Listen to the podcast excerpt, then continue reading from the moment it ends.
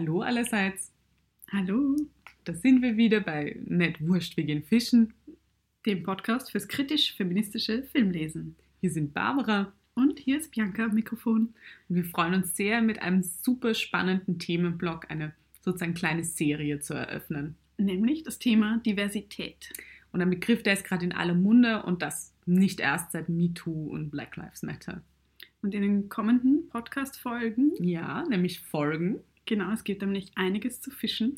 Und vielleicht fällt uns die eine oder andere Schuppe von den Augen. Ja, in den kommenden Podcast-Wochen und Folgen werden wir uns also voll und ganz den diversen Aspekten von Diversität. Pun intended. voll, die diversen Diversitäten. Wir werden uns also denen ganz widmen. Also, was ist eigentlich Diversität? Also, Diversität im Englischen ist es Diversity, bedeutet Verschiedenheit, Vielfältigkeit. Und was ist damit gemeint? Nämlich Diversität als der bewusste Umgang mit Vielfalt in der Gesellschaft und das urteilsfreie Anerkennen von vielfältigen Erfahrungen, Hürden und Leistungen von Menschen. Und Ziel von Diversität in einem Bereich, wie zum Beispiel in und um Film, ist einerseits eine gerechte Repräsentation von der Welt, in der wir leben, also die schlicht und ergreifend nicht nur weiß, cis, heteronormativ ist, und andererseits das Ermöglichen von Darstellungsformen, die immer mehr und mehr die Welt reflektieren, in der wir alle leben, also in all ihrer Komplexität, in ihrer Vielschichtigkeit und Vielfalt. Also verschiedene Perspektiven und Stimmen nach außen dringen zu lassen, die auf verschiedenen Erfahrungshorizonten basieren. Und Diskriminierungen können an unterschiedlichen Punkten in biografischen Verläufen auftreten und das Ziel ist es, diese abzubauen und Chancengleichheit in einem komplexen und meist intersektionalen Netz an Diskriminierungen herzustellen. Das sind eben alles Ziele von Diversität und von Diversitätsmaßnahmen. Also warum sprechen wir von diversen Diversitäten?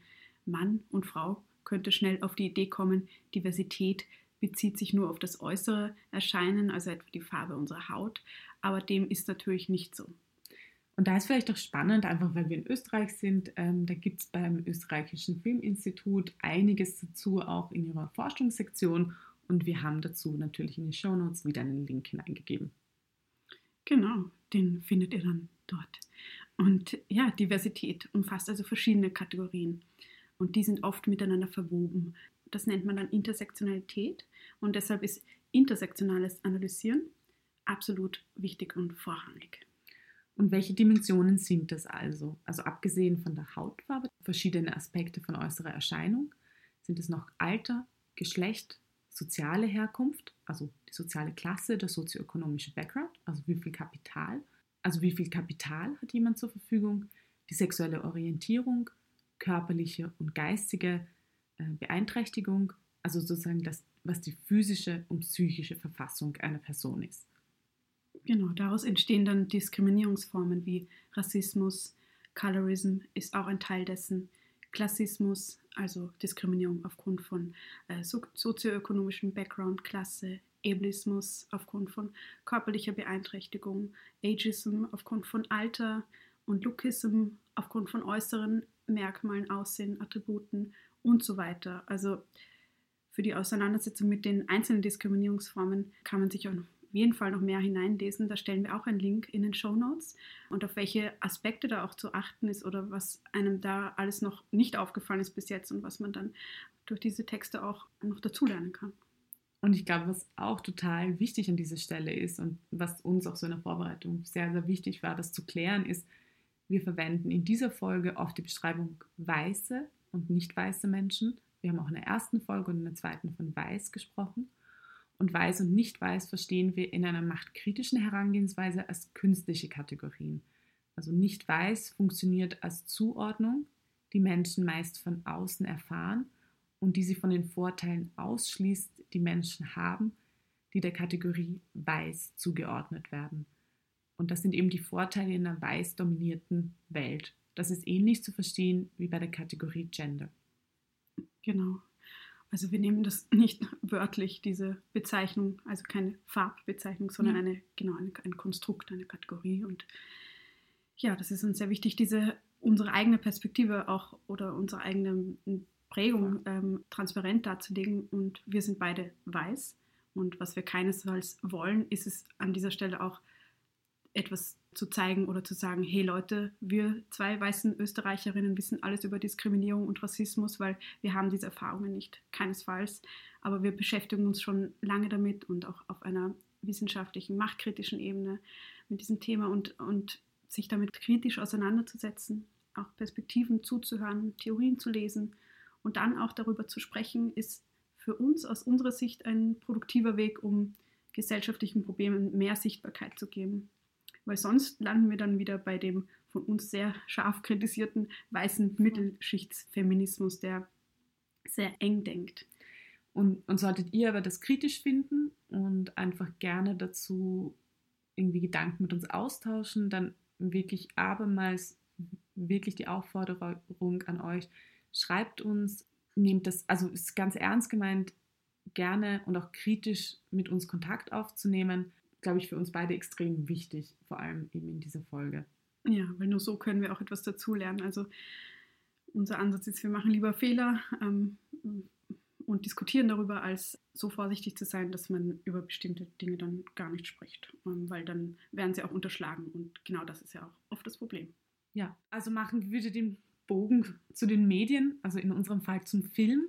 Und genau, was wir eh fast in jeder Folge betonen, das, was in Filmen oder in Serien gezeigt wird und dort als Norm dargestellt wird und dann im Gegenzug natürlich auch als Abnorm geframed wird, hat einen massiven Einfluss auf das, was wir gesamtgesellschaftlich als Norm und Abnorm definieren und auch so empfunden und beurteilt wird.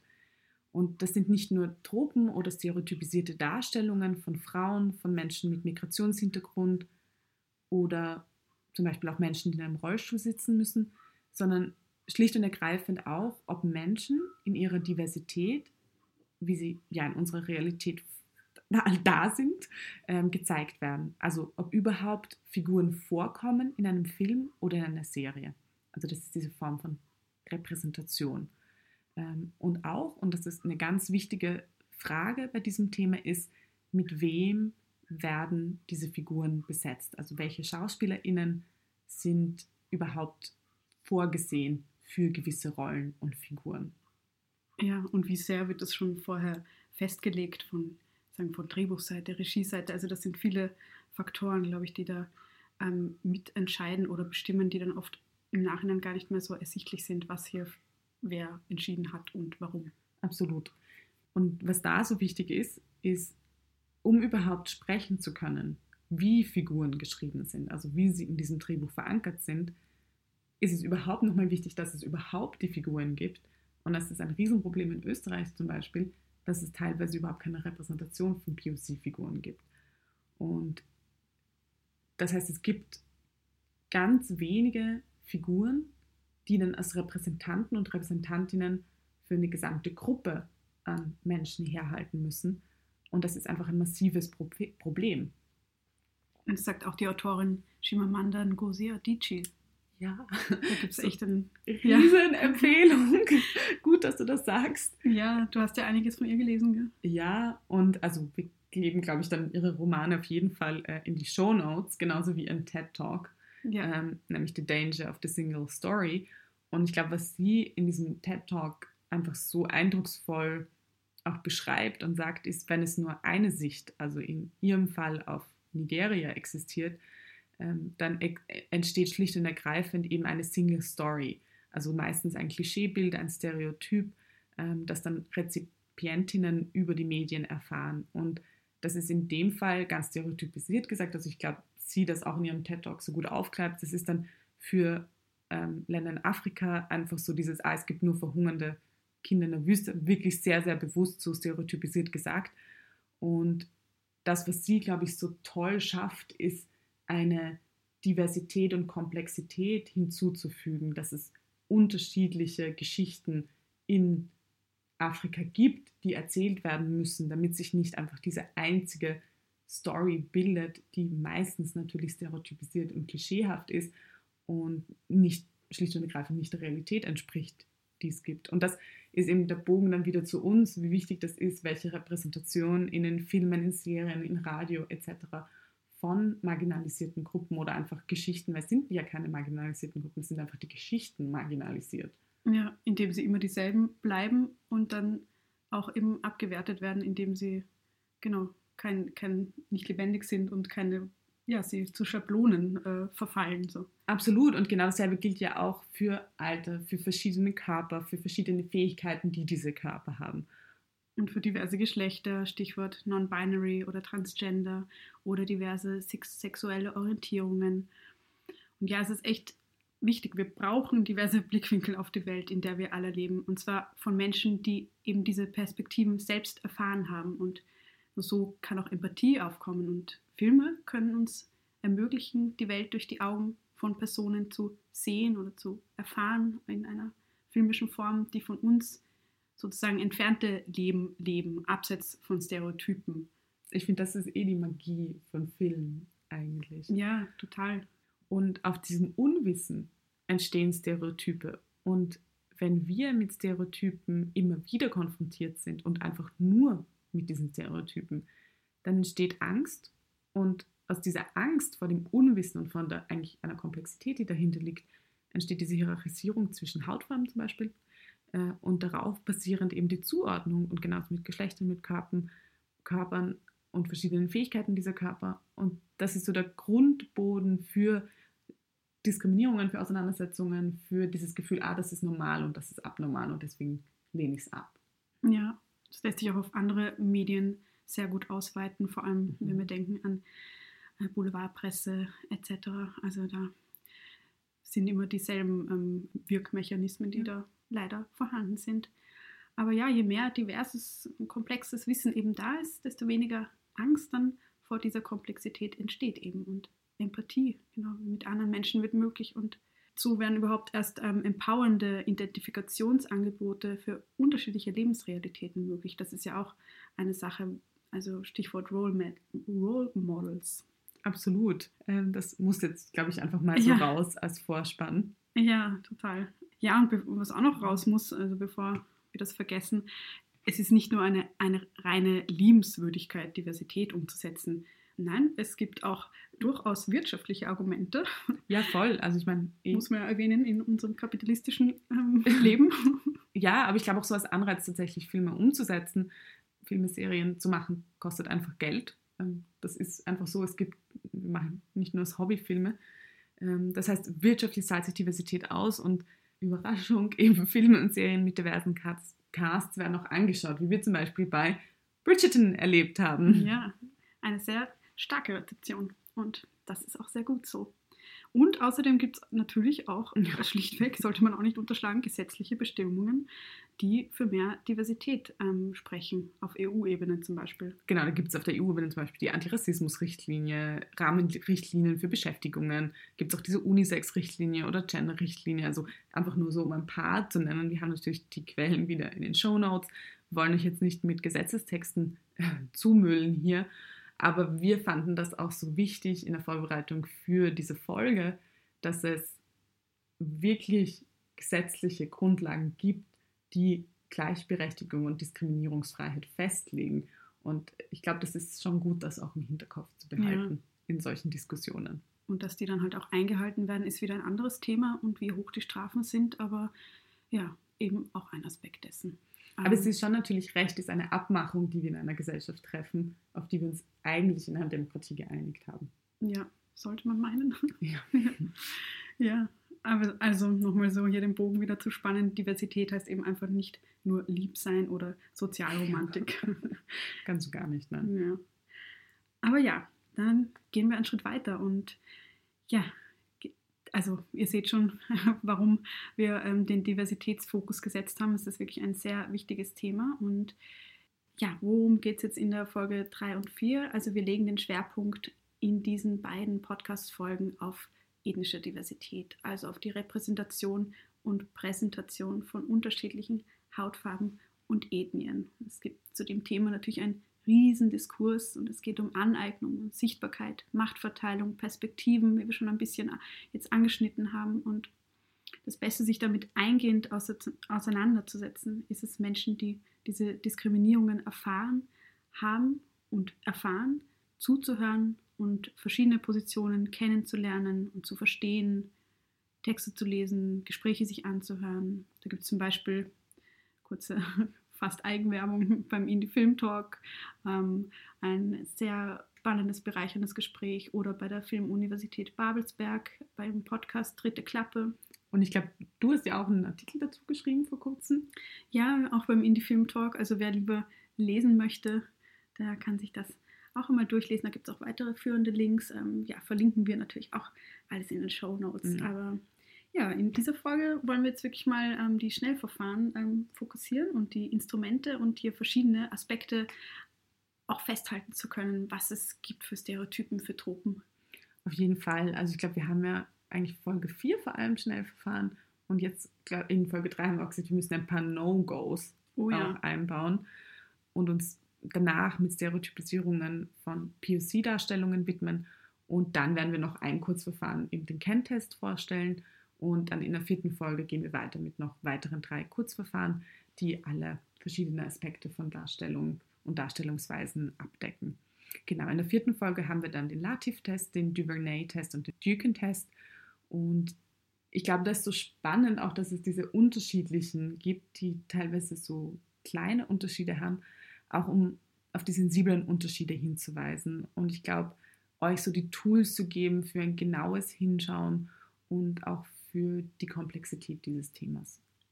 Ja, und danach kommen wir wie immer auch zu unseren produktiven Lösungsvorschlägen, wie Filme und Serien und deren Auswahl jetzt auch als Rezipierende diverser gestaltet werden kann. Ich glaube, jetzt haben wir noch gar nicht gesagt, welche Filme wir eigentlich analysieren werden. Ja, stimmt, wir haben euch noch hingehalten. Aber ja, mit dem ganzen Diversitätsbesprechung, die uns sehr nahe gegangen ist, haben wir dann gleich vergessen, die Hauptdarstellerin, praktisch äh, DarstellerInnen unseres äh, Podcasts zu erwähnen. Ja. Also ja, welche ja. Serien und Filme analysieren wir? Also vielleicht nicht ganz so überraschend, aber wir konnten ja einfach nicht drum herum. Viele von euch haben sich das ja auch schon angeschaut. Ist unser diesmaliger Mainstream-Film bzw. Serie und zwar Bridgerton. also wirklich so uh, the most viewed ähm, Serie über alle Streaming-Plattformen hinweg. Eben, ähm, meiner Meinung nach eigentlich in der Recherche nur geschlagen von Wonder Woman 1984 auf HBO. Und ja, Links in den Show Notes. Also wahnsinniger Erfolg, die Serie, unglaublich oft angeschaut. Ähm, so das Historiendrama mit Gossip Girl Mix-Up-Serie Netflix aus 2020. Kreiert ist es von ähm, Chris Van Dusen. Und es gibt aber doch für alle Episoden ähm, unterschiedliche RegisseurInnen und AutorInnen. Und da geben wir das noch einfach in die Beschreibung dazu, wer das alles ist. Wir können nur sagen, es ist sehr divers gestaltet und ähm, ja, ja, ziemlich cool.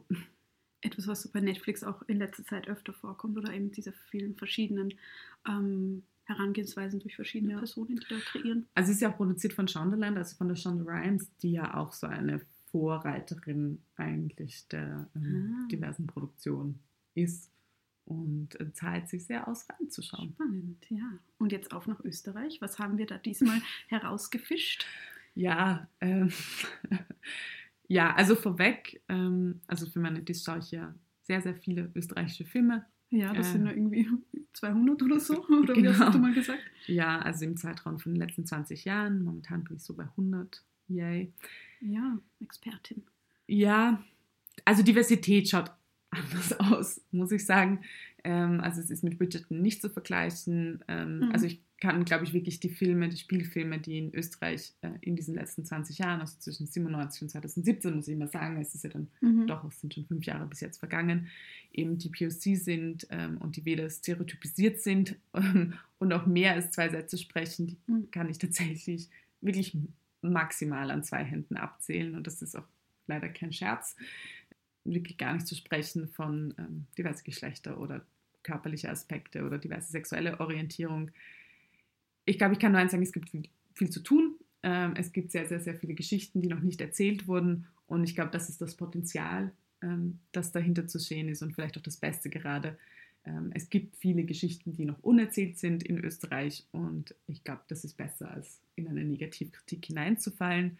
Aber genau, ja, welche Filme schauen wir uns denn an? Ja, bevor wir jetzt die Filme erwähnen, kurze Info Mhm, oder Hinweis, ähm, wo ihr die Filme überhaupt sehen könnt. Also die meisten von den österreichischen Produktionen, die wir erwähnen, sind entweder ähm, beim Kino VOD, äh, bei der Streaming-Plattform zu sehen.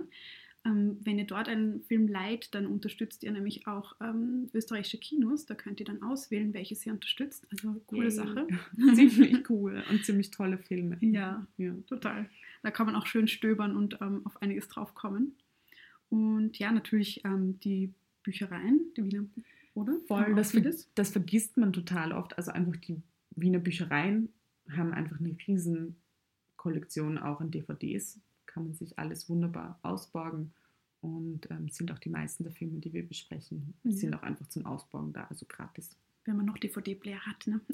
ja, das stimmt Das auch. ist ja auch nicht mehr so selbstverständlich. Und Suna gibt es auch. Das ist eine relativ neue, glaube ich, europäische ja. Arthouse-Plattform, ähm, die auch einiges zusammenstellt, wird wahrscheinlich auch immer mehr werden. Also ja, Streaming-Angebote erweitern sich ja. Voll. Und auch bei Suna sehr nett. Es gibt ein zwei Wochen Gratis-Abo und da kann man sich wirklich sehr viel anschauen. Also Ja, ihr Also- die Filme. Corona-Urlaub, zwei Wochen Suna, wenn man nicht an den Strand kann. ja, also genau, hier kommen wir zu unseren Filmen. Also wir hätten da als erstes mal die Komödie Drei Eier im Glas von Antonin Svoboda. Der ist von 2019 der Film und Drehbuch ist 2015. äh, 2015. ja, wir sind ja ähm, Es- Die Zeit ist in Corona, glaube ich, ein flexibles Konzept. genau, also 2015. Aber gut, in dem Fall dann vielleicht ähm, erklärt sich ein bisschen mehr, warum 2015, äh, warum aus dieser Zeit. Ähm, 2019 vielleicht hätte es schon einiges anders gemacht werden können, Mhm. wegen mehr Sensibilität. Aber ja, auf jeden Fall Drehbuch von Antonin Svoboda und Christoph Gressemann, Dirk Stermann und Heinz Strunk. Also wir sehen, die Comedians sind hier an Werk. Genau, sowohl im Drehbuch als auch dann on-screen zu sehen. Genau. Und nur ganz kurz, also es geht um eine Gruppe von Männern, äh, die sich bei einem Saxophonkurs für Singles kennenlernen. Genau, und die Figur, die wir uns anschauen, ist Bridget Song. Also es gibt eine POC-Figur in dem Film. Also in allen, eigentlich, die wir jetzt besprechen, gibt es eine POC-Figur und die schauen wir uns genauer an. Mhm. Genau, der zweite Film ist wieder Barbara Albert, ähm, 2003, Böse Zellen. Drehbuch auch von Barbara Albert und die Figur, die wir uns anschauen, ist Sandra. Ja, und Böse Zellen ist eine Episodengeschichte, ähm, kann man so sagen. Ich glaube, da geht es um zwischenmenschliche Beziehungen, um Begegnungen, um Lieben, Leben. Ja.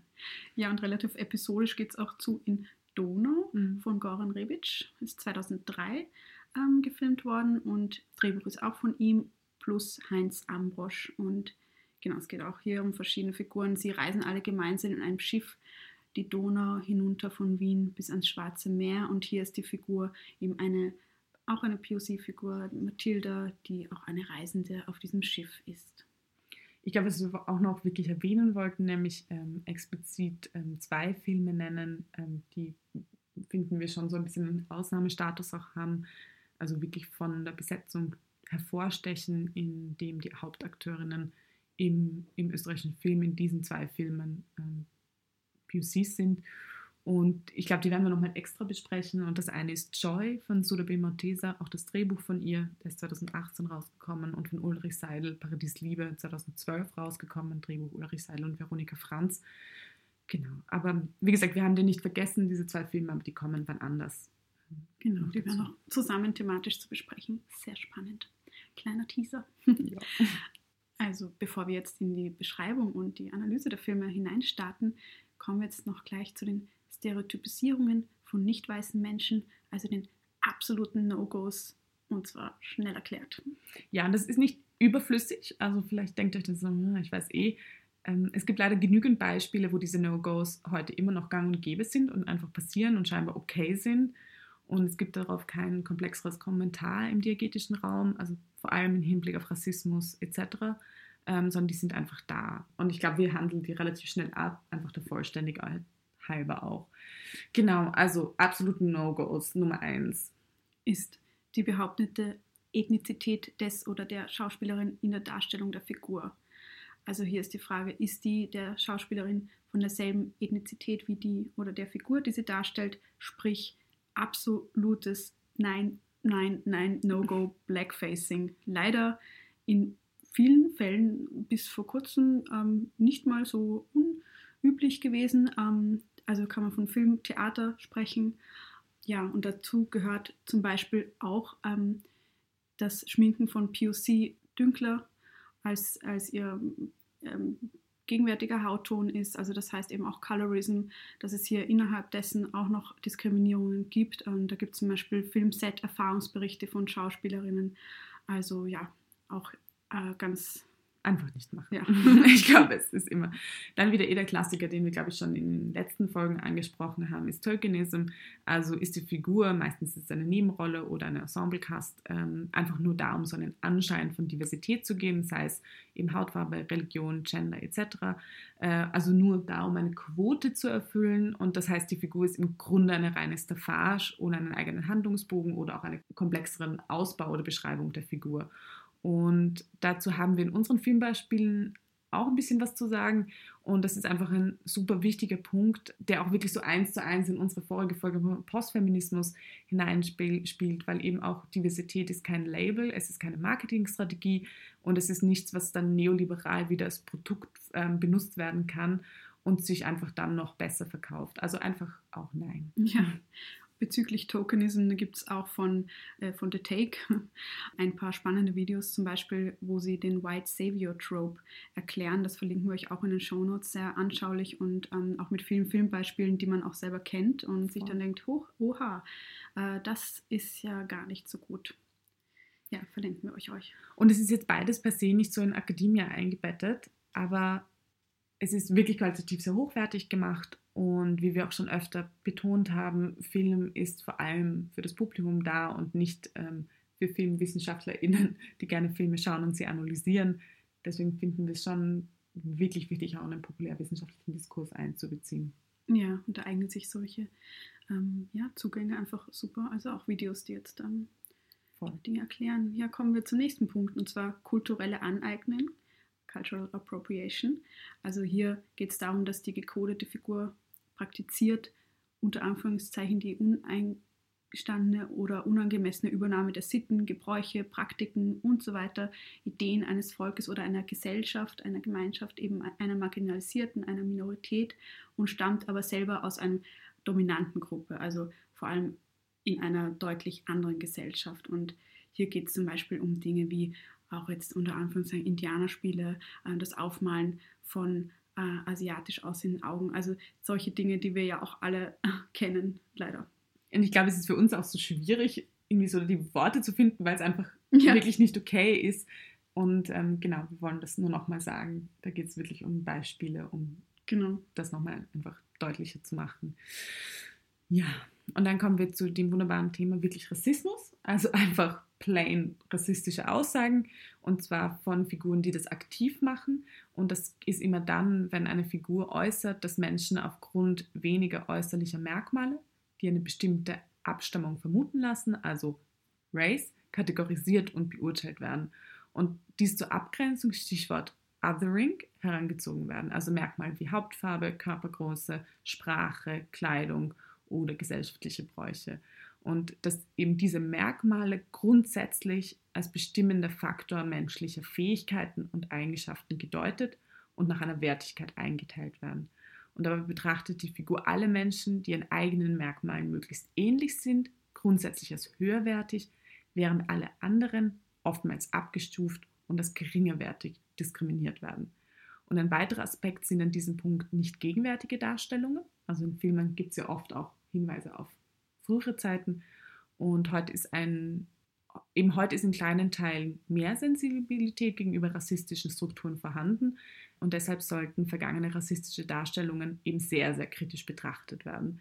Also die Handlungen, Implikationen von Handlungen und oder Aussagen werden in der Gegenwart als rassistisch eingestuft, waren aber zu der Zeit, in welcher der Film spielt, als nicht rassistisch eingestuft. Trotzdem werden, sich, werden sie als rassistisch gewertet weil immer dann die Frage ist natürlich, wie sind sie eingebettet und diskutiert. Trotzdem müssen sie einfach besprochen und auch analysiert werden. Genau, da kommen wir eh noch bei Bridgerton ein wenig dazu, ja. wo da die Probleme liegen und ja, das muss auch nicht wirklich ähm, diskutiert werden, glaube ich. Ähm, nein, Casual Rassismus, also Alltagsrassismen, die eine Figur edgier oder echter erscheinen lassen sollen oder Humor erzeugen sollen. Es ist ja nur Spaß in einer Komödie. Nein, weil es gibt ja. Genügend andere Arten, Figuren edgier oder komplex oder sympathisch, unsympathisch zu schreiben. Es darf nicht Alltagsrassismus sein, weil das perpetuiert nur die Norm, dass es so und so irgendwie okay ist, rassistisch zu sein, weil es ist ja nur Spaß. Nein. Ja, einfach nein. Und da kann man wirklich im selben Atemzug sagen, nein, also das N-Wort einfach so zu benutzen, ist wirklich nicht okay. Leider auch so ein Beispiel, was so ist, ähm, was uns so aufgefallen ist in der Recherche, ähm, so am Ende von Toni Erdmann. Großartiger Film, Maren Ahn, wirklich großartig. Und dann kommt so am Ende unabsichtlich einfach vom Hauptdarsteller so das N-Wort und das ist völlig unkommentiert und ist einfach so und ist weder, bringt nichts zur Figur dazu, erzählt keine weitere Dimension, völlig out of context. Und das sind genau diese Dinge, von denen wir sprechen. Es ist einfach nicht notwendig. Einfach nein. Ja, unverständlich. Ja, und wichtig auch beim Analysieren ist es nicht nur die aktive Position beim Rassismus zu analysieren, sondern immer auch die Rezipientinnenseite mit zu analysieren. Also wer quasi empfängt, äh, rezipiert diese Aussagen, über wen werden rassistische Aussagen getroffen. Also sind das eventuell auch weiße Menschen? Spoiler Alert, nein, nie. Also eigentlich nicht, nein. ja. Aber genau, ähnlich dem, dem Wolfram-Rauch-Test und dem Makomori-Test ist es wichtig, verschiedene Seiten zu beleuchten und zu analysieren. Und das macht dann oft vieles klarer, wenn man hier die verschiedenen Seiten anschaut. Und ja, deswegen hier jetzt nochmal ähm, die andere Seite ein bisschen klarer aufgeschlüsselt. Also Rassismus rezipierende über die gekodete Figur wird geäußert, dass sie als Mensch aufgrund weniger äußerlicher Merkmale, die eine bestimmte Abstammung vermuten, vermuten lassen, also als Race, äh, kategorisiert und beurteilt wird. Und die zur Abgrenzung herangezogenen Merkmale, wie eben Hautfarbe, Körpergröße, Sprache, Kleidung, Bräuche, werden als grundsätzlich, grundsätzlicher und, und bestimmender Faktor menschlicher Fähigkeiten und Eigenschaften gedeutet und dann nach Wertigkeit eingeteilt. Und dabei wird die, die Figur, die nicht den Merkmalen der anderen Figur oder der Mehrheitsgesellschaft des Filmlands zugehörig ist, grundsätzlich als minderwertig diskriminiert, während alle anderen Figuren oder die der Mehrheitsgesellschaft des Filmlandes entsprechenden Hautfarbe als höherwertig bezeichnet werden. Also das waren mal so die absoluten No-Gos. Das war uns total wichtig, einfach das nicht unkommentiert zu lassen. Ja. Und auch ich, wenn man denkt, sorry, ist eh klar. Ja. Es ist leider nicht immer klar. Also bei den Filmen, die wir gesichtet haben, es kommt leider vor. Ja. Wir wollen da jetzt gar nicht die Beispiele ausbreiten, aber es ist einfach nicht völlig klar. Genau, aber ich glaube, das ist eh schon das Stichwort, ähm, zu den Filmen und zu den kurzen Inhaltsangaben von den Filmen zu kommen. Ich würde jetzt einfach mal mit 3 Eier im Glas starten. Ja. Ja, voll. In 3 Eier im Glas, also geht es wie gesagt um eine Gruppe an Männern, die sich bei einem Saxophonkurs für Singles kennenlernen und zentral sind drei davon, darunter ähm, Schamann und Chrissemann. Und genau, dann haben wir eben noch Richard Song, das ist die einzige POC-Figur im Film und er erzählt gleich zu Beginn in sehr gebrochenem Deutsch, dass er aus Tansania ist. Sein Schicksal soll dem Ganzen einen komischen Rahmen geben. Und wir spoilern immer ungern. Ja, ich glaube, wir lassen es bei dem. Und sozusagen Momente von Culture Clash und Exotik sollen dann in diesem Film wiederholt Komik erzeugen. Also so begrüßt er zum Beispiel einen Österreicher mit einem sehr langen Händedruck und sagt, das sei in Afrika so üblich. Also dann gibt es noch den Erklärbär in die Kamera, wo er sozusagen den Unterschied zwischen ihm und der österreichischen Mehrheitsgesellschaft erklärt. Inhaltlich geht es nicht wirklich um viel. Es sind ähm, drei Männer, die dann in einem sehr, sehr tollen, sehr großen Haus wohnen und ähm, versuchen, ihre Zeit zu verbringen, sei es mit Ping-Pong-Spielen oder mit ähm, Drama-Urlaub ähm, in Tschernobyl. Und ähm, dann gibt es auch noch eine Mutter, die äh, Mörderin ist ja, also es geht viel um diese Beziehungen von verschiedenen Männern in einem Haus gemeinsam. Ja, dann kommen wir mal zu Böse Zellen. Da haben wir wieder einen Film der österreichischen Regisseurin Barbara Albert gewählt. Hatten wir ja schon mal was von ihr, nämlich Neutrand. Und Böse Zellen ist von 2003. Und da handelt es sich, eben wie wir schon gesagt haben, auch um eine Episodengeschichte, um verschiedene Personen, deren Wege sich lose kreuzen. Und gemeinsam ist ihnen allen die Einsamkeit, eine gewisse und die Suche nach einer Verbindung zu anderen Menschen. Es passieren auch natürlich bestimmte Dinge, zum Beispiel es gibt Manu, die zuerst einen Flugzeugabsturz überlebt und später bei einem Autounfall ums Leben kommt. In den Autounfall verwickelt ist auch eine Gruppe von Jugendlichen, die auch einen größeren Teil der Erzählung ausmachen. Und dann gibt es eben auch die Verkäuferin, oder sie? Sie ja. ist Drogeristin. Drogeristin, Sandra. Das ist die einzige POC-Figur. Und ihre Mutter. Ja, im Zentrum stehen eben zwischenmenschliche Beziehungen, Suche nach Liebe. Bei Sandra ist auch, sie bandelt an mit einem Mann, den sie immer wieder trifft und ja, wo sich so langsam eine Geschichte entspinnt. Ähm, ja, das ist so grob zusammengefasst und ja, dann kommen wir noch weiter zu Donau. Genau, Donau, ich versuche es richtig auszusprechen, Dunja, Duna, Duna, Dunaera, also alle die Bezeichnungen von Donau auf der Reise von Österreich zum Schwarzen Meer. Ähm, der ist von Goran Rebisch 2003 ja, und auch dieser Film handelt von verschiedenen Personen und eben ihren Lebensgeschichten. Und das ist wahrscheinlich eine Herangehensweise, die irgendwie in den 90er Jahren in Österreich sehr beliebt gewesen zu sein scheint. Und in diesem Fall befinden sich alle Passagiere auf einem Schiff, auf einem Donaukreuzfahrtschiff, ähm, das die Donau von Wien bis ins Schwarze Meer fährt. Also es geht auch um einen Sarg, der ans Eiserne Tor gebracht werden soll. Und es geht vor allem um die Vergangenheit dieser Figuren und ihr praktisch damit verbundenes emotionales Gepäck. Und die Personen sind von verschiedenen Generationen und haben auch verschiedene Herkünfte. Und das Schiff macht an verschiedenen Stationen Halt und erzählt auch einiges über die Vergangenheit des vor kurzem zuvor bestandenen Jugoslawiens. Es geht da kurz nach dem Zerfall Jugoslawiens auch. Die Figuren sind aus all den unterschiedlichen Ländern. Und ja, es ist eine sehr schöne, sehr sensible Erzählung, auch glaube ich, über vielleicht auch ein Verständnis von Österreich, das sich in den 90ern vielleicht noch eher und noch mehr nach Osten orientiert hat, als es vielleicht jetzt ist. Ja, aber für uns beide sehr bereichernd, ähm, das zu sehen und darüber zu reflektieren. Ja. Ja, ja ich glaube, da muss ich jetzt gleich weitermachen, ähm, nämlich zu unserer ersten, in unserem ganzen Podcast, also Podcast in unserer Stereotypenliste. Also ich habe eben für meine Dissertation aus diversen Quellen, Theorien, Filmen, populärwissenschaftliche Artikel ähm, sehr, sehr viel Film schauen, sozusagen alle stereotypisierten Darstellungsweisen von ähm, POC-Figuren zusammengetragen. Und ich glaube, das kann man so ein bisschen als Checkliste verstehen. Und je mehr er davon abhaken könnte in einem Film für eine Figur, desto schlechter ist es. ja. ja, und wenn euch da noch mehr einfällt oder ihr ähm, Erweiterungsideen habt, dann meldet euch, also was Stereotypisierungen angeht. Und ja, das wäre natürlich auch für uns ein, ein toller Austausch. Absolut. Also äh, meine Dis schreibt sich nicht von alleine. genau, der Kollaborationsaufruf. Gut, also ich würde sagen, wir gehen einfach die Liste durch. Das sind, mhm. glaube ich, insgesamt 24 ähm, Teile. Ich werde jetzt einfach mal so runtergehen und wir besprechen es dann eh mit den Filmen nochmal mehr. Also die Darstellungsweisen, erstens mal Darstellung und Verortung als Kleinkrimineller, Kleinkriminelle, also so Ladendiebstahl, so ein bisschen Gangsterrichtung. Zweitens Gefangene, Gefangene, Gefängnisinsasse. Drittens Klassenverordnung im Prekariat oder in der Unterschicht. Viertens illegale Immigrant oder Immigrantin. Dann haben wir fünftens so den Angry Black Woman Trope, also die Darstellungsform ist laute, unangenehme, ihre Rechte einfordernde und schlecht erzogene POC-Frau. Und das ähm, wird meistens über die Reaktion von anderen Menschen dann äh, analysiert, nämlich wie sie auf diese Figur reagieren. Klingt auch wieder nach Othering. Absolut, mhm. absolut. Sechstens, ähm, ich habe das so genannt, Morgan Freeman, lieber Gott, magisch helfendes Wesen Darstellung, ähm, sowohl für ähm, weiblich-männliche als auch Non-Binary-Figuren dann.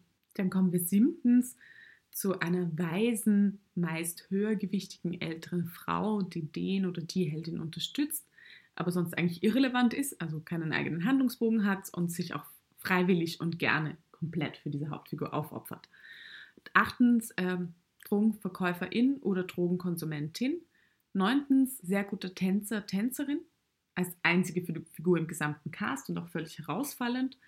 Zehntens, ähm, auf Kostümebenen bezogen, also generisch wie ein Hip-Hopper, Rapper, also so Baggy Jeans, Oversized T-Shirt, eventuell sogar Dreadlocks oder ebenso generisch nach einer äh, Kleidung, die vorgestellt in Afrika getragen wird.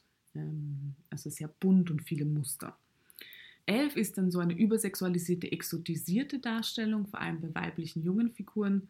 Zwölftens amerikanischer Soldat im Zweiten Weltkrieg, glaubt man nicht, aber es wirklich kommt öfter als man denkt vor. 13 nicht handlungsrelevante zweitrangige Figur, also Nebenfigur oder Ensemble-Cast, also so ewiger Sidekick oder beste Freundin, Vertraute, ähm, die hauptsächlich der weißen Hauptfigur zuhört. Also Mhm. geht es auch gar nicht so um Dialog, sondern wirklich es ist nur darum zuzuhören. Das gibt es wahrscheinlich sehr oft. Ja. Ja. Hm. 14 ist dann beruflich weniger erfolgreich als weiße Figuren, also was so ein bisschen auch zum Anfang wieder zurückgeht. Ähm, 15 einzige BIPOC-Figur im gesamten Cast, sogar meistens inklusive Ensemble-Cast, siehe auch Tokenism, über den wir vorher gesprochen haben. Einzige, also könnte man jetzt sagen, besser als keine oder wie Also- wird das dann gemessen? So blöd es ist, im Falle Österreichs ja, ähm, aber es ist natürlich nicht, würde ich sagen, das, was wir uns wünschen würden. Also wie gesagt, bis auf diese zwei Filme, die wir genannt haben, Joy Hm. und ähm, auch Paradies Liebe, wobei man das wirklich noch ander, dis, anders diskutieren muss, sind das eigentlich die einzigen Filme, die mehr als eine POC-Figur Mhm. haben.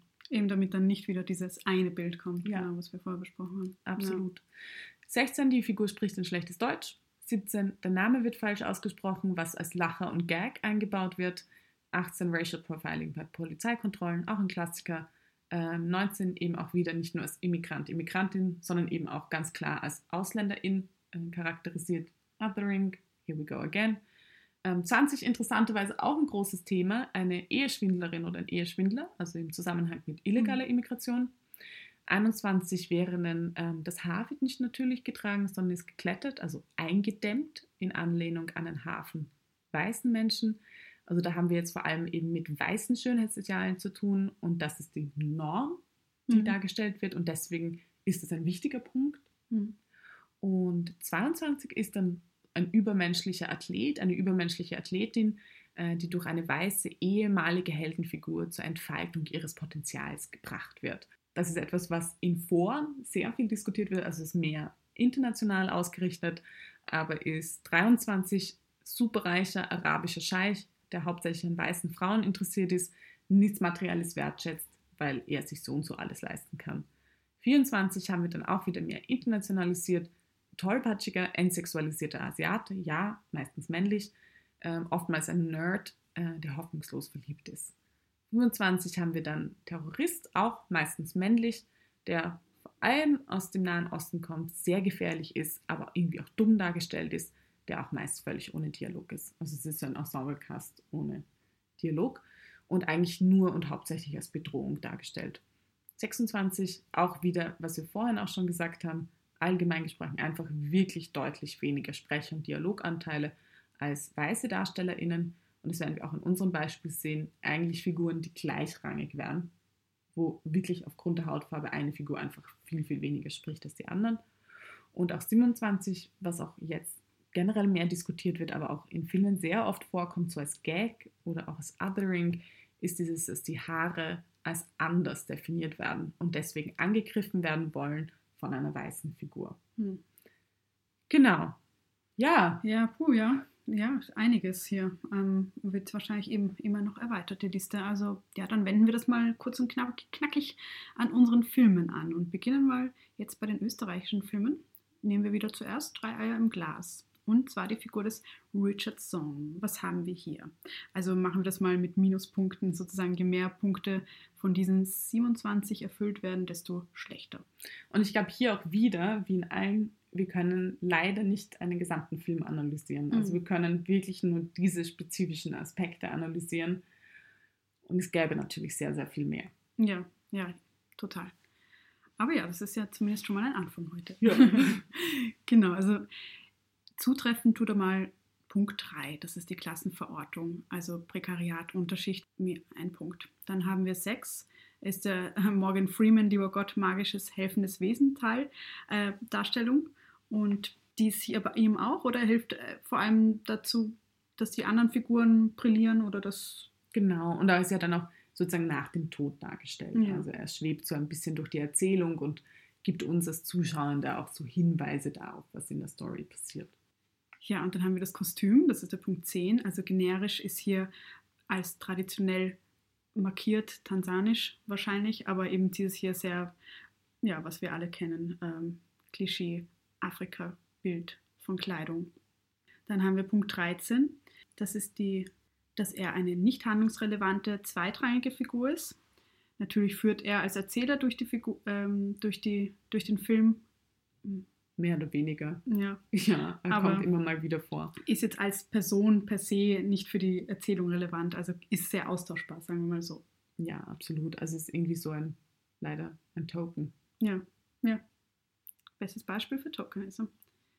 Dann haben wir noch 15. Er ist die einzige POC-Figur im gesamten Cast. Genau. Tokenism? Ja. Spricht schlechtes Deutsch, haben wir auch schon kurz erwähnt. Ist dann wieder Punkt 16. Mhm. Und wird auch als Gag verwendet. Mhm. Und er wird als Ausländer charakterisiert, das ist unser Punkt 19 und 26. Er hat deutlich weniger Sprech- oder Dialoganteile als weiße DarstellerInnen. Und damit haben wir insgesamt einen Score von minus 8. Klingt jetzt nicht so schlecht, aber ist schlecht. Ich meine, wir werden es ja noch in anderen Punkten. Ich glaube, es gibt noch so ein paar Sachen, das kommt wahrscheinlich in Folge 4 nochmal raus mit den anderen Kurzverfahren, die wir haben, die nochmal viel kritischer auch an dem Film zu betrachten sind. Wir gehen jetzt einfach relativ schnell weiter zu Böse Zellen. Da haben wir eigentlich nur zwei Punkte, nämlich 15 und 21. Also Sandra ist die einzige POC-Figur im gesamten Film und ihre Haare hat sie nicht natürlich. Also die sind geklettert und eigentlich sehr sozusagen auf weiß gestylt. Ja, und in Donau haben wir Mathilda. Und hier haben wir auch drei Punkte, die zutreffen. Und zwar acht, sie ist Drogenkonsumentin. Und, und elf, ähm, sie ist übersexualisiert und exotisiert dargestellt und hat auch diesen mystischen, mystischen Mhm. Touch, weil sie zu dem Schiff kommt, an, geleitet durch einen Vogel, den sie sieht. Also das gibt so ein bisschen so eine Uneinordnbarkeit äh, zu Ja. ihrer Figur. Ähm, ja, und ähm, sie ist die einzige äh, POC-Person im gesamten Cast, unser Punkt 15. Aber ich glaube, was wirklich wichtig ist, es sind wirklich Sandra und Mathilda sind wirklich schöne Figuren. Also ich glaube, das muss man schon betonen. Es sind komplexe Figuren, sie haben einen großen Handlungsanteil. Sie sind in dem auch so sehr, sehr natürlich in diesen Cast eingebunden. Und wir würden wirklich sagen, es sind zwei sehr, sehr tolle Beispiele dafür. Auf jeden Fall. Und ich finde, auch zu beachten ist ja die, das Jahr, an dem Mhm. die Filme entstanden sind. Ich meine, jetzt keine Ausrede für nichts oder so, Mhm. ähm, aber gleichzeitig natürlich haben sich die Dinge auch in den letzten 20 Jahren ein wenig äh, geändert oder sensibilisiert, erweitert. Und diese beiden Filme sind ja aus eben um 2000, sagen wir mal Genau. zusammenfassend. Ähm, und dafür ist es ja auch schon ein Pluspunkt. Ja, und wenn man denkt, drei Jahre im Class, der einfach das alles nicht hat, ähm, ist 2015. Ja, Dann glaube ich auch, müssen wir noch zu Bridgerton kommen. Ja, auf jeden Und Fall. Der ist wirklich woanders. Ich glaube, wahrscheinlich habt ihr alle die Diskussionen um Bridgerton mitbekommen. Und es wurde viel diskutiert, vor allem wegen der Besetzung. Ganz spielt ja in britischen hochadeligen, adeligen Kreisen Anfang des 19. Jahrhunderts. Und viele der Figuren sind in hohen gesellschaftlichen Positionen und auch eben von POC besetzt. Und Diskussionspunkt war also, inwiefern diese Besetzung positiv zu beurteilen ist, weil der Rassismus, der ja damals sehr, sehr stark vorhanden war, Sklaverei, Kolonialisierung etc., nicht thema thematisiert wird und sozusagen eine Form von Colorblind Casting eigentlich ausgeblendet wurde damit. Und da finden wir aber eine Diskussion sehr wichtig zu diesem Thema Colorblind Casting. Ja, weil das ist nämlich kein Colorblind-Casting in dem Sinne in Bridgerton, weil das wird oft verwechselt, weil der Cast tut nicht so, als ob es überhaupt keine Unterschiede zwischen den Hautfarben gibt. Es wird nämlich sehr wohl auch in einer Folge thematisiert. Das ist zwar erst in der Folge 4, aber ist da Thema. Und ähm, zwar, dass es eben als POC schwieriger ist, einen Status zu behalten. Und ähm, das heißt, es ist klar, dass es Unterschiede zwischen Hautfarben gibt und, und das auch für die Möglichkeiten für die Figuren innerhalb der Gesellschaft und dass das eben aber nicht der erste und einzige Grund für Diskriminierungen ist oder Rassismen, sondern dass sich hier mehrfach Diskriminierungen auch überschneiden können. Und es wird also gleichzeitig nicht so getan, als ob das alles okay wäre und es wird eben angesprochen und thematisiert und das ist, ist ein wichtiger Unterschied. Also das ist eben Ja. nicht colorblind. Ja, und ich glaube, demzufolge können wir sagen, keine Figur in Bridgerton entspricht wirklich den oben genannten Stereotypisierungen oder Verkürzungen, nämlich nur aufgrund eben dem POCs-Status.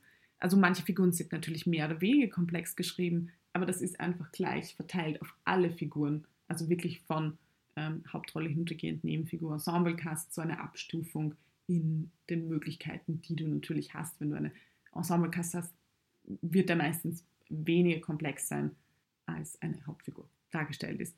Also das ist wichtig, weil in dem Fall die Haupt Hautfarbe nicht ähm, Diskriminierungsmerkmal Nummer eins ist. Ja, also in der Hinsicht ist Bridgerton echt gelungen und diesen Ansatz finden wir auch beide toll und Argumente, dass jetzt diese Besetzung oder diese, diese Auswahl von Charakteren nicht realistisch sei, weil es damals nicht so viele POC-Menschen in eben hohen adeligen Positionen gab.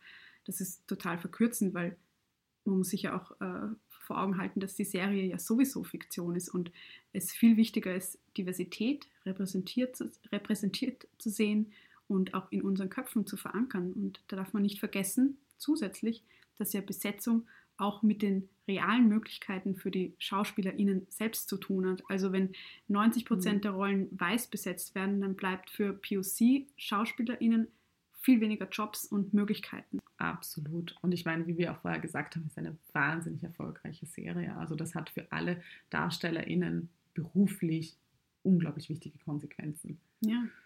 Ja, und es ist ja auch, ich glaube, das muss man auch immer sagen, Bridgerton ist ein Märchen. Also das ist irgendwie eine Utopie. Ich finde, Märchen beschreibt es wahrscheinlich fast besser. Hm. Eben genauso wie die gesamte Story märchenhafte Züge hat. Und ich glaube, was wir so toll fanden, ist dann auch, diverse Besetzung ist Teil dieses Märchens. Und das ist ja irgendwie auch die Kraft von fiktionalen Formaten. Ja. Und nicht nur gesagt, ah, das muss ja real sein. Nichts an Bridgerton ist real. Ja. Das ist so eine verkürzte Sichtweise auf jeden ja. Fall. Ja, aber kommen wir mal damit gleich zu unserem ersten Kurzverfahren, ähnlich dem Bechtel-Wallace-Test, den ihr schon kennengelernt habt. Und wir werden in der vierten Folge eben, wie gesagt, dann noch drei weitere Kurzverfahren vorstellen, aber heute beginnen wir mal mit dem Kent-Test. Also, was ist der Kent-Test? Ja, also der Kent-Test, der wurde 2013 von der Kulturwissenschaftlerin und Filmkritikerin Karkisha Kent entwickelt. Und der Schnelltest analysiert, ob ein Medium dem Publikum eine adäquate Repräsentation von Femme of Color bietet. Und pro Punkt kann ein Punkt vergeben werden. Und je höher der Score ist, desto stärker und fairer repräsentiert das analysierte Medium POC Frauen. Und der Kenntest misst die Dimensionen stereotypisierte Darstellung und Repräsentation und Repräsentation in Hinsicht auf Wichtigkeit der Figur, also ob die Figur eine Hauptrolle, eine Nebenrolle oder Ensemblecast mit oder ohne Dialog und Sprechanteil ist. Und da gibt es auch im Internet noch eine genauere Beschreibung, wie ihr, wenn ihr diesen Test yes. selber ausprobieren und durchführen möchtet, ja, wie ihr da genau vorgeht und auch von hinsichtlich der Punktevergabe. Aber ja, wir erklären euch jetzt einmal die einzelnen Punkte für die Punkte. ja. Also vorher, welche Figuren kann man denn nehmen? Also die Figur muss eindeutig als weiblich und als Person of Color identifiziert werden, sollte einen Rollennamen haben. Also da kann man dann äh, überprüfen auch, also über IMDb, Filmwebseiten, Schauspielern, Agenturen, Seiten, also inwiefern da Rollennamen äh, vergeben sind.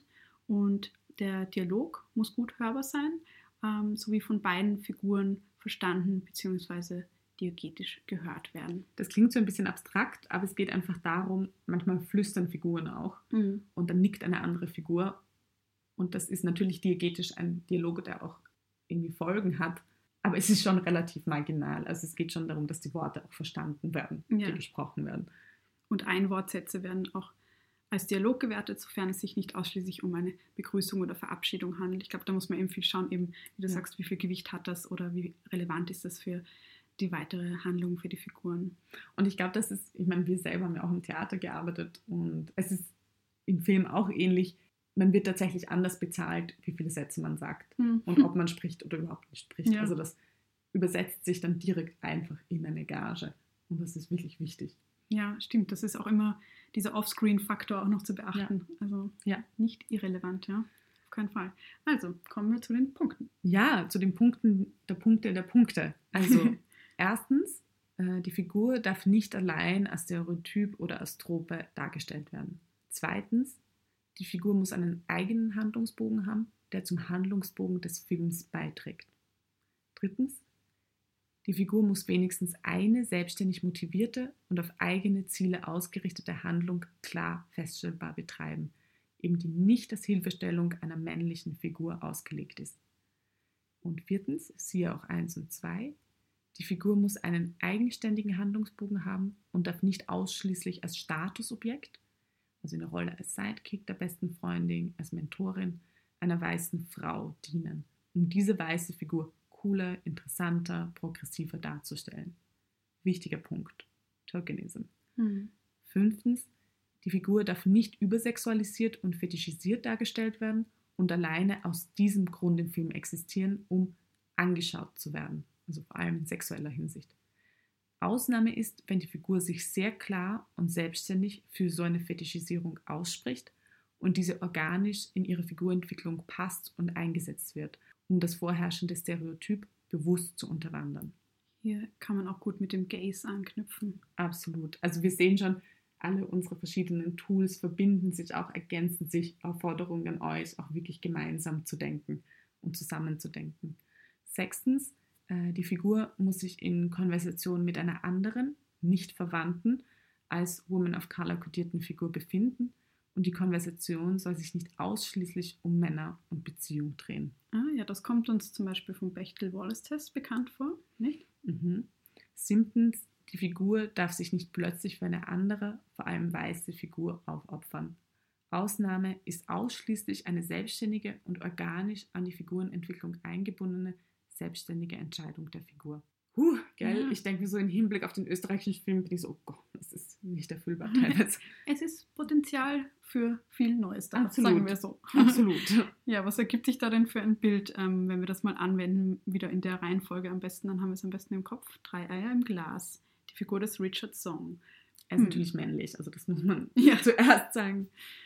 Ja, aber wir haben jetzt natürlich ihn nehmen müssen, weil er die einzige POC-Figur ist.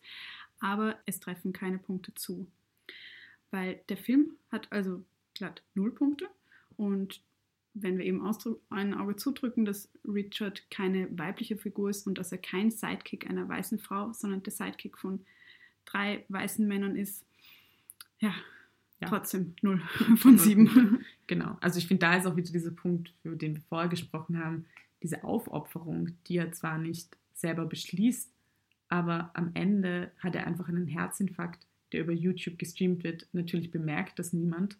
Why? Ähm, und es wird weiter gestreamt und dadurch haben die drei weißen Figuren plötzlich einen Mega-Erfolg und einen Hit. Und es ist irgendwie so wurscht, dass er eigentlich gestorben ist. Also das ist halt. Ja. Da fragt man sich nur. Und da hilft auch nicht das Argument Komödie, weil man kann auch andere Komödie machen. Das muss nicht auf diese Art sein. Und auch, ich glaube vor allem der Punkt einfach bei drei Eiern ist, nicht auf Kosten der einzigen POC-Figur im Film. Aus Augen auch noch einer ja. nicht-POC-Person, ja. Ja. Böse Zellen, also die Figur von Sandra, hm, die hat ähm, den Punkt 1, also sie ist nicht nur als Stereotyp als Trope dargestellt, wie schon gesagt, sie ist eine sehr komplexe Figur. Zweitens, sie ist für das Narrativ selbstständig essentiell. Sie hat einen eigenen Handlungsbogen und einen eigenen Handlungsstrang. Ähm, sie ist nicht nur da, um einer männlichen Figur zu helfen. Sie hat ihre eigene Geschichte, ihre eigenen Probleme, ihre eigene Auseinandersetzung auch mit ihrer Mutter. Mhm. Ähm, viertens, sie ist nicht nur ein Sidekick einer weißen Frau, um deren Status zu erhöhen. Also es gibt eigentlich da ähm, überhaupt keine weiße Frau in ihrem Umfeld. Genau, sie ist die Protagonistin ihrer Episode. Genau. Fünftens, sie ist auch nicht fetischisiert dargestellt, nicht hypersexualisiert. Und sechstens, den Punkt bekommt sie nicht. Sie ist nicht in Konversation mit einer anderen weiblichen POC-Figur, leider. Also es ist die einzige POC-Figur.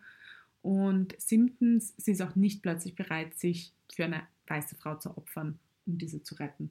Also ja, der Film hat sechs von sieben Punkten. Ziemlich Yay, gut. Applaus.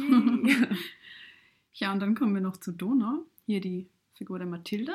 Auf die treffen auch einige gleiche Punkte ähm, zu wie auf Sandra, nämlich erstens, sie ist nicht nur ein Stereotyp, mhm. ähm, sie hat ihre Vielschichtigkeit, zweitens, sie ist für das Narrativ selbstständig essentiell, das ist ja auch episodisch gestaltet und hier geht es wirklich auch um ihre eigene Geschichte, um auch ihre Probleme, mit denen sie zu kämpfen hat. Sie hat ihre eigene, ihr eigenes Ziel für diese Reise, auch wenn wir nicht ja. genau wissen, welches es ist, aber es, ja. ist, es ist, wir merken in der Figur, es ist etwas da, es gibt ein, ein, ein emotionales Gepäck. Ja, und deshalb auch drittens zutreffend, sie ist nicht nur da, um einer männlichen Figur zu helfen, sehr mit anderen Dingen beschäftigt und viertens, sie ist nicht nur Sidekick einer weißen Frau, um deren Status zu erhöhen und siebtens, sie ist eben nicht plötzlich bereit, sich für eine weiße Frau zu opfern, zu opfern, um diese zu retten. Also insgesamt haben wir fünf von sieben Punkten. Was ziemlich gut ist. Und ich glaube, wenn wir immer so sagen, nicht das Stereotyp als Trope dargestellt, dann eben vorher an unsere Liste mit den Stereotypisierungen denken. Und ich finde das so schön bei Mathilda, ähm, nämlich vor allem dieser Punkt 3, weil es so eine schöne Parallelszene gibt. Ähm, es gibt auf diesem Schiff eine männliche Figur, die auch Drogenkonsument ist. Und beide haben so unterschiedliche Erfahrungen mit Entzug und sind aber beide in unterschiedlichen Aspekten Unterstützer und Unterstützerin. Und das finde ich einfach so, vielleicht auch was wir so sprechen über Komplexität und wie Figuren miteinander zu tun haben und dass einfach eine Figur nicht nur Unterstützerin ist, sondern sie braucht auch manchmal eine Unterstützung. Und ich finde, das kann dieser Film wahnsinnig schön. Mhm. Ähm, genau. Ja. Ja, und für Bridgerton könnten wir natürlich mehr. mehr. Ja, haben wir eine größere Auswahl an Figuren, äh, an POC-Figuren. Für Bridgerton würde ich sagen, nehmen wir Marina Thompson. Also sie kommt dazu, sie ist so ein bisschen, ähm, sie ist die Cousine ähm, die nach London kommt und dort eingeführt wird in die Gesellschaft und überraschend viel Erfolg hat und überraschend viele Freier hat. Wir können wirklich sagen, sie erfüllt alle sieben Punkte. Also das ist ziemlich cool und sehr toll geschrieben. Und ähm, ich finde auch die Königin ziemlich toll. Und da erfüllt sie aber auch alle sieben Punkte. Ja. Also es ist ein bisschen einfach bei Bridgerton. Ja. Ich hoffe gerade, wir vergessen nichts, aber... Ja, dann bitte sagt uns Bescheid. Ja. Aber ja, es kann ja auch mal Erfolge geben. Ja, voll. Und Bridgerton ist es schon. Ja. Ich meine, man muss viele andere Dinge bei Bridgerton auch bereden. Aber so auf der Ebene ist es wirklich gut geschrieben. Ja, eben. Ja. Schaut es euch an. Habt ihr wahrscheinlich eh schon. ja, selbst wenn ihr so wie ich nicht so ähm, Kostüm, ja. Film- und Serienfan seid, ähm, würde ich es trotzdem empfehlen. Also Jetzt vor allem, nachdem wir darüber gesprochen haben. Wir werden auch sicher noch eine Folge machen über die Darstellung von Sex in Bridgerton. Oh ja, macht euch auf was gefasst. Weil da gibt es nämlich die eine Szene, die man tatsächlich sehr gut diskutieren kann. Mhm. Und ich glaube, das werden wir auch noch haben. Ja, die habe ich sogar mitbekommen, obwohl ich es noch nicht gesehen hatte zu dem Zeitpunkt. Ja, ja. Mhm. Also, nun weiter zu unseren Lösungsvorschlägen, die natürlich ja. immer am Ende unserer Folge kommen. Also wir, ihr, ihr hört, ihr seht, wir neigen uns schon langsam einem Ende zu. Und zwar, diesmal sind die Lösungsvorschläge eigentlich recht straightforward, würden wir sagen, oder? Ja. Also ihr habt ja unsere No-Gos gehört. Wenn wir jetzt euch als FilmemacherInnen ansprechen, würden wir sagen, einfach diese No-Gos nicht angehen. Ja. einfach nein. nein und auch kein Aber. Also es gibt wirklich eigentlich keine Figuren, die das brauchen. Ja. Ja. Zweitens würden wir sagen, wirklich die Liste mit diesen Stereotypisierungen bei einer Figurenbeschreibung durchgehen, kritisch die eigene Figur anschauen, trifft etwas davon zu, wenn ja, wie viele der Punkte, Frage, wie kann ich das verändern, wie kann die Figur komplexer sein und wir glauben einfach, dass das auch wirklich den Film besser macht. Ja. Und diese Punkte sind jetzt nicht nur an Filmschaffende gerichtet, sondern auch, wenn ihr selber Filme schaut, ja. dann und dann über das, was ihr da seht, was ihr, wo ihr denkt, das ist eben No-Go, auch darüber sprecht oder, oder diese Filme dann einfach nicht erwerbt oder, oder unterstützt, dann ist auch viel getan und eben allein schon das zu thematisieren mit anderen Menschen. Ja. Ja, kommen wir zu unserem dritten ähm, Punkt. Und ja, ich würde eh sagen, da gilt eigentlich genau dasselbe. Also dieses vor dem Drehbuchschreiben wirklich jetzt ganz konkret an FilmemacherInnen gerichtet, aber eben auch an Rezipientinnen, nämlich in der Form, wie sprecht ihr über einen Film, empfehlt ihr ihn weiter, wie kritisch seid ihr, indem, indem ihr auch diskutiert oder Kommentare wo lasst. Ähm, einfach vorher überlegen, durchgehen und fragen, trifft er für diese Figur zu? Und wenn ja, kritisch nochmal hinterfragen, durchleuchten und es verändern. Und im Grunde sind wir immer wieder bei denselben Dimensionen nämlich Stereotypisierung. Welchen Sprechanteil, also welche Wichtigkeit hat die Figur? Ist es eine Hauptrolle, eine Nebenrolle? Ist es vielleicht nur ein Ensemblecast, der so zur Staffage beiträgt? Was tatsächlich oft vorkommt, das sind dann plötzlich POC-MusikerInnen da, die einfach spielen. Und es ist wirklich die Frage, warum? Ja. ähm, und drittens Repräsentation, sowohl on- als auch offscreen. Wer ist in das Verfassen des Drehbuchs mit eingebunden? Für wen spreche ich hier? Habe ich genug Erfahrung und Expertise, um das zu tun? kann ich mein Wissen durch das Einbinden von Menschen mit dieser spezifischen Erfahrung, über die ich schreibe, erweitern. Und eben der vierte Punkt dann da auch wieder in Repräsentation, mehr als eine Figur die POC ist Schreiben. Und ja, traut euch, es gibt genügend SchauspielerInnen, die das auch spielen können. Und einfach nur ein Link dazu in den Show Notes auf Instagram. Es ist schwarze Filmschaffende Community. Einfach nicht das Argument geben, ah, aber dann finden wir niemanden, der das spielen kann. Es gibt genügend Menschen und SchauspielerInnen, die das spielen können. Ja, genau. Also ja, da findet ihr eben auch noch weiterführende Links, was wir eh schon erwähnt haben, wenn man sich da wirklich noch einlesen möchte. Auch wenn ihr dann noch Nachfrage habt nach mehr Material, meldet euch einfach.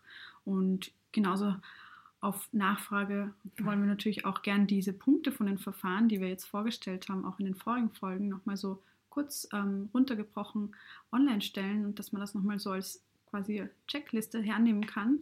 Und könnt ihr auch auf Instagram schauen. Ja, wir sind ja jetzt auch auf Instagram. da haben wir auch mal so kurze ähm, Zusammenfassungen von diesen Punkten und, und Theorien, Instrumenten. Ähm, ja, also ich hätte ja auch noch ein paar Filme für meine Dis zu codieren. Ähm, wenn sich jemand berufen fühlt, mitzukodieren, ja, da muss voll dabei. ja, muss man auch nicht in der Forschung sein, kann man auch als Citizen Science ähm, aktiv werden, oder? Also, weil Citizen Science sind ja Forschungsprojekte, in denen auch Laien und Leinen mitforschen. Also Leute, bleibt dran bei uns, damit ihr auch mitmachen könnt. Nee, ja. wir spaßen ein bisschen hier am Ende, um euch in gutem, guter Laune zu entlassen. Ja, ja ich würde eh sagen, das war es jetzt mal ähm, für die Folge 3.